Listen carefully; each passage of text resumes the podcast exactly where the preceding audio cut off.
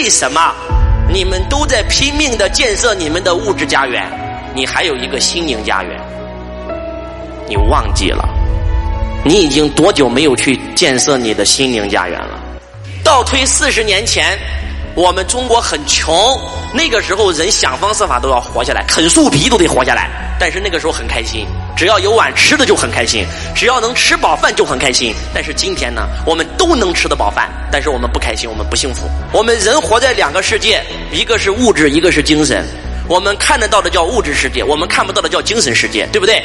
你的心灵家园已经长满了荒草，所以才会有这么多的人焦虑、睡不着、得抑郁症。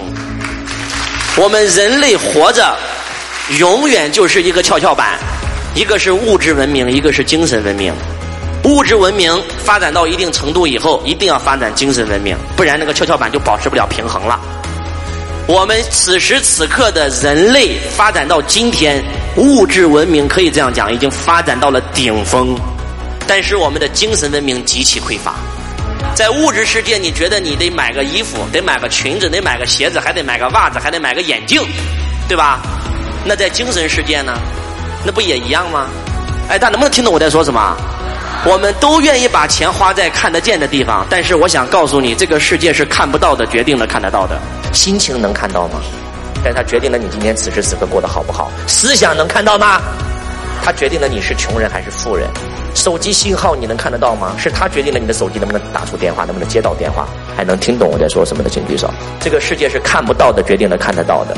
我们两个外表看的没啥区别，但是里面装的东西不一样。里面装的东西你看不到、摸不着，但是它决定了我们的外在生活。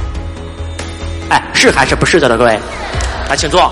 接下来我要说一个非常重要的真相。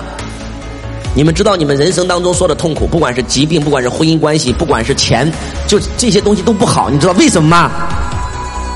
就是因为你偏离道了。天地不仁，以万物为刍狗，什么意思啊？